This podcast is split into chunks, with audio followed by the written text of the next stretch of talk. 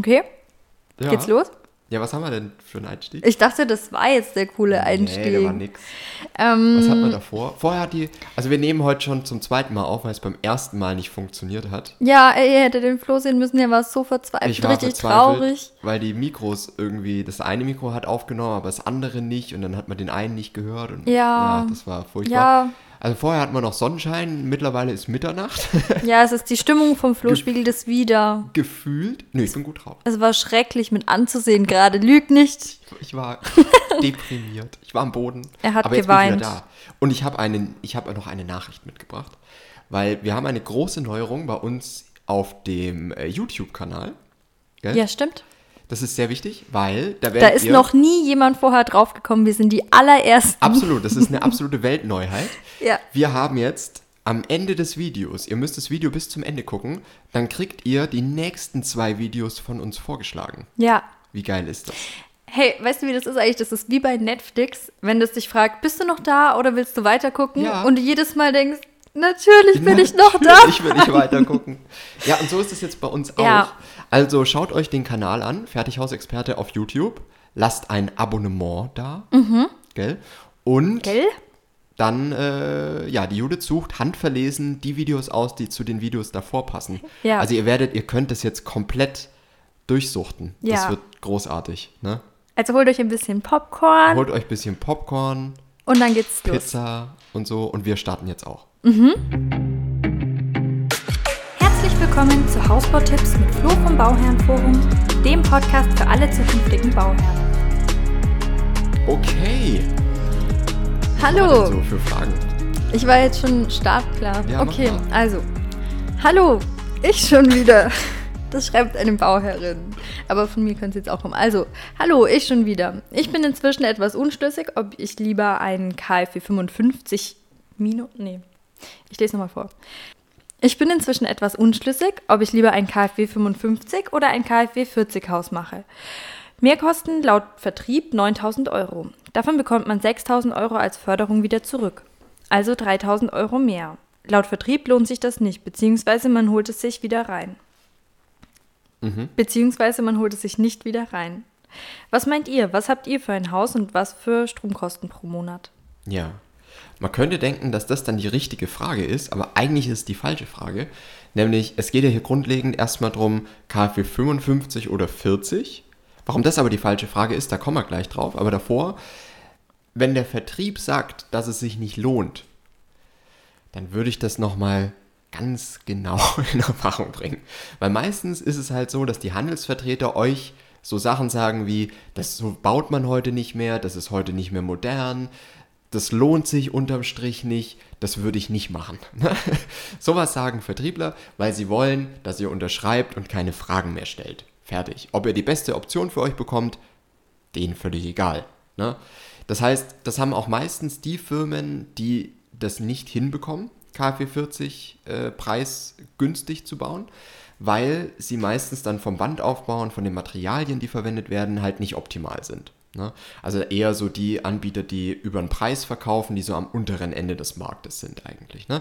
Die haben damit Probleme und deswegen sagen natürlich die Vertriebler auch, die sagen ja nicht, ja, bei uns ist das halt einfach deutlich teurer, weil unsere Materialien sind schlechter, ne? das sagt ja keiner, sondern es geht denen ja darum, ähm, dass ihr abschließt und deswegen sagt euch da keiner, äh, dass das so ist, sondern dass es sich halt nicht lohnt. Ist aber absoluter Quatsch.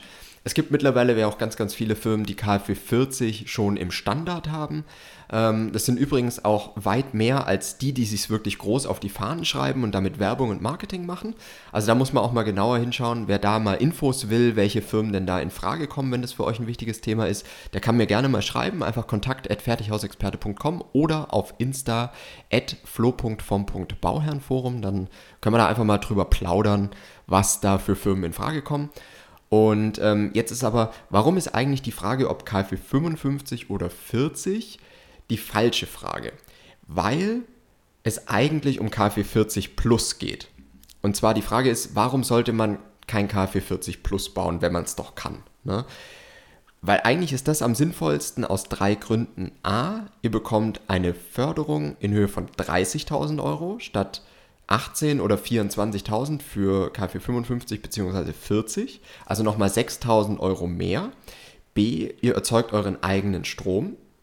Und C, ihr könnt die PV-Anlage, weil das ist ja jetzt der Kritik, der, der Kritikpunkt. Der Kritikpunkt. Der Kritikpunkt bei der ganzen Geschichte. Ich muss ja dann noch eine PV-Anlage kaufen und die kostet ja auch Geld. Ja, das stimmt. Aber A, könnt ihr die PV-Anlage am freien Markt kaufen, also deutlich günstiger, als ihr es über die Baufirmen bekommen würdet. Und B, ihr erzeugt euren eigenen Strom. Das heißt, er spart euch dadurch natürlich auch Kosten, nicht vollständig, weil es kommt natürlich immer darauf an, wann man den verbraucht und so weiter. Aber dadurch, dass wir wahrscheinlich in nächster Zeit immer mehr ähm, Endgeräte haben und dadurch auch immer mehr Strom verbrauchen, sei es dann, muss nicht mal ein elektrisches Auto sein, aber die Wärmepumpe läuft mit Strom, mein Handy ist ständig am Strom angeschlossen, dann schauen wir den ganzen Tag Netflix, ne? das mhm. ist, kostet ja alles Strom am Ende. Ne? Und ähm, genau dadurch zahlt sich eigentlich die PV-Anlage ja über die Jahre wieder selber ab. Und das, was ihr dann, also diese 30.000 Euro oder die 6.000 Euro mehr, die ihr bekommt für KfW 40 Plus, die lohnen sich auf jeden Fall. Ne? Und ähm, wenn ihr in die Richtung geht, dann würde ich wirklich ohnehin gleich KfW 40 Plus bauen, weil es halt einfach der deutlich überlegene Standard ist. Und ähm, wenn man auch mal später muss man auch mal machen, gell, Judith, mal an die Zukunft denkt ja. und an den Wiederverkaufswert zum Beispiel. Ich weiß, da denkt jetzt keiner dran. Ähm, aber irgendwann ist das auch mal wichtig und da seid ihr wahrscheinlich mit dem KfW40-Standard, je nachdem, wie sich das, Thema noch weiterentwickelt, aber so wie es aussieht, wird es halt einfach immer mehr mit der Dämmung und man will einfach klimaneutral und CO2-neutral und so weiter sein. Ähm, wird das wahrscheinlich nachher einen Vorteil haben gegenüber 55 oder einem Niedrigenergiehaus. Ne, das wird am Ende so sein.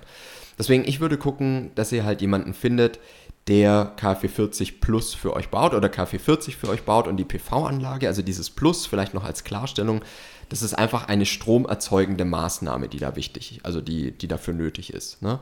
Und für die meisten Leute ist es halt so eine PV-Anlage. Es könnte auch ein Windrad sein. Es könnte ein Windrad sein, ja. Es könnte auch ein Windrad Hast du das sein. eigentlich gehört mit dem äh, Sturm Sabine, dass der so viel Strom für die Windkraft eingebracht hat wie noch nie eigentlich? Also, dass es einen Rekord gab? Ja, ist krass, ne? Ja. 60 Prozent oder sowas von dem Gesamtstromverbrauch ja. konnte dadurch gedeckt werden.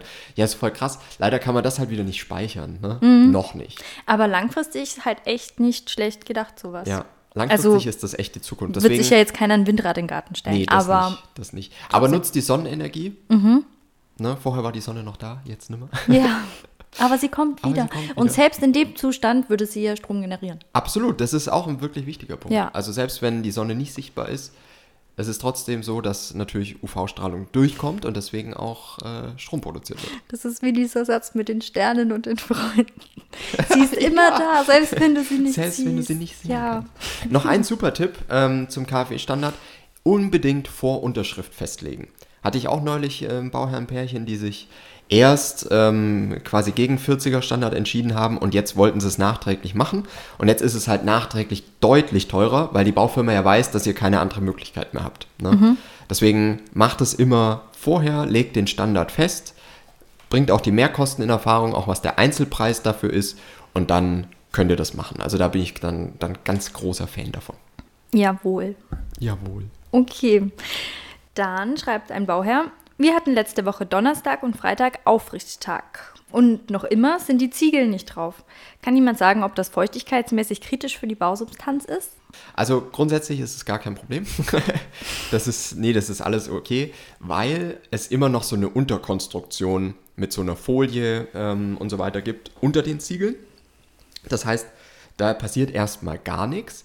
Ähm, spannend ist, woran das liegt dass die Ziegel noch nicht drauf sind. Weil sowas passiert, wenn man im Vertrag den Zahlungsplan nicht verhandelt hat und auch nicht richtig gelesen hat, weil wenn da zum Beispiel steht, dass die Rate für den Rohbau, die ja wirklich die größte Rate ist, ne, zwischen 60 und 80 Prozent, muss man da bezahlen von der gesamten Summe.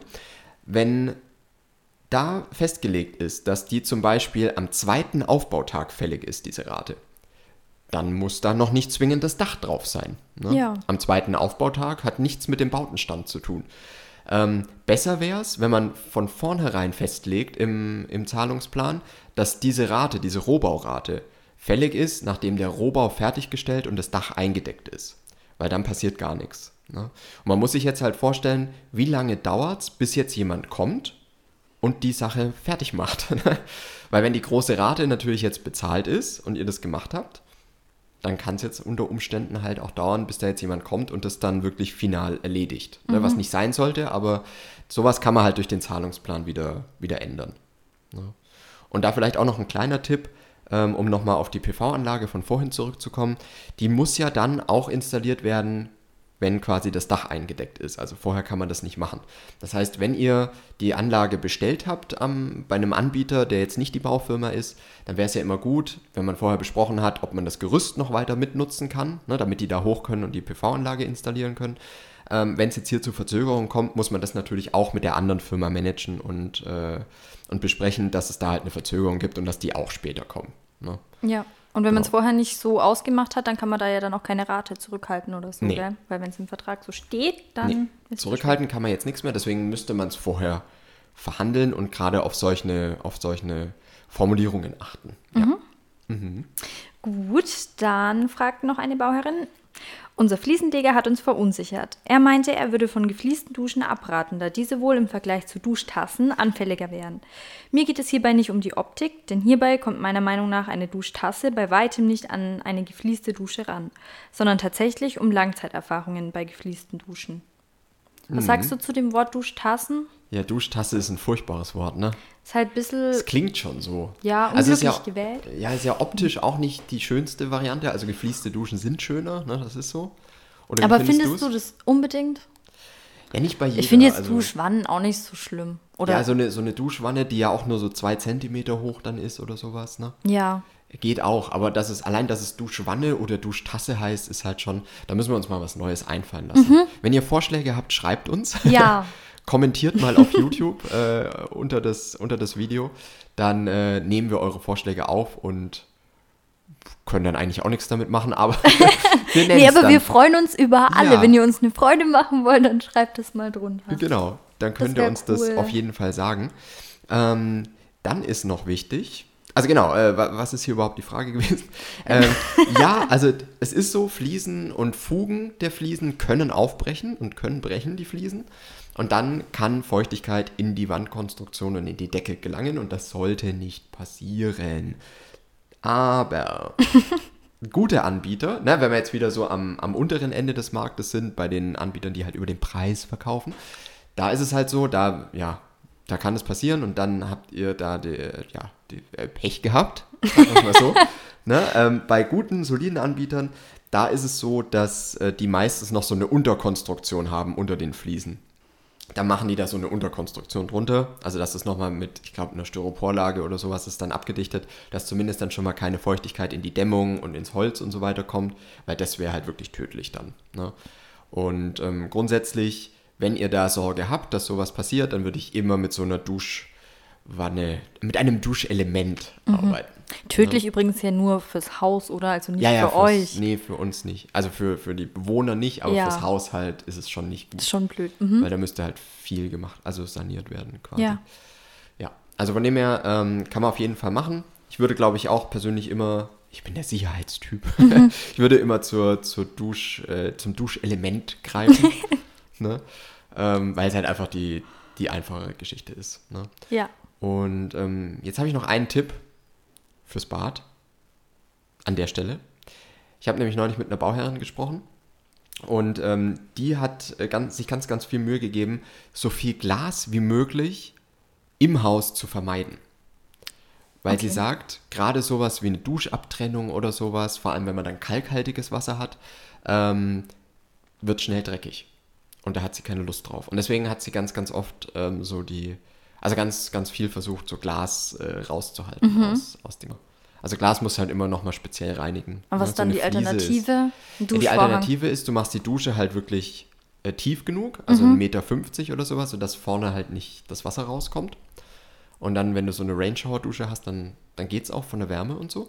Das passt. Eine Oder du machst halt wirklich, äh, Rain-Shower. Und wir wollen ja auch, wir wollen ja auch ökologisch sein. Das ist so. Also ich glaube, je, je mehr man da weglässt, desto glücklicher ist man, glaube ich, am Ende. Ja, wahrscheinlich. Ja, Das ist ja sowieso so ein Ding eigentlich, dass man immer dann merkt, doch, was man braucht, wenn man das entfernt, was man nicht braucht. Das hast du sehr schön gesagt. Ich bin so weise. Ja. Das habe ich irgendwo mal gelesen, da klang es ein bisschen schlauer Da noch, aber es schöner. macht schon Sinn. Ja, so ist es. Alle Fragen beantwortet. Alle wenn ihr Fragen habt, wenn ihr euch Themen wünscht, ähm, die wir mal aufnehmen sollen, für die Videos, für den Podcast, für, für alles, Ja. dann schreibt uns. Auch auf Insta. Ich lese jede einzelne Nachricht. Macht er wirklich. Mache ich wirklich. Bin teilweise nur noch mit Nachrichtenlesen beschäftigt. Ja. Und, Antworten und auch Antworten manchmal. natürlich. ähm, genau, also wir freuen uns auf euch Mhm. und bis zum nächsten Mal. Bis zum nächsten Mal.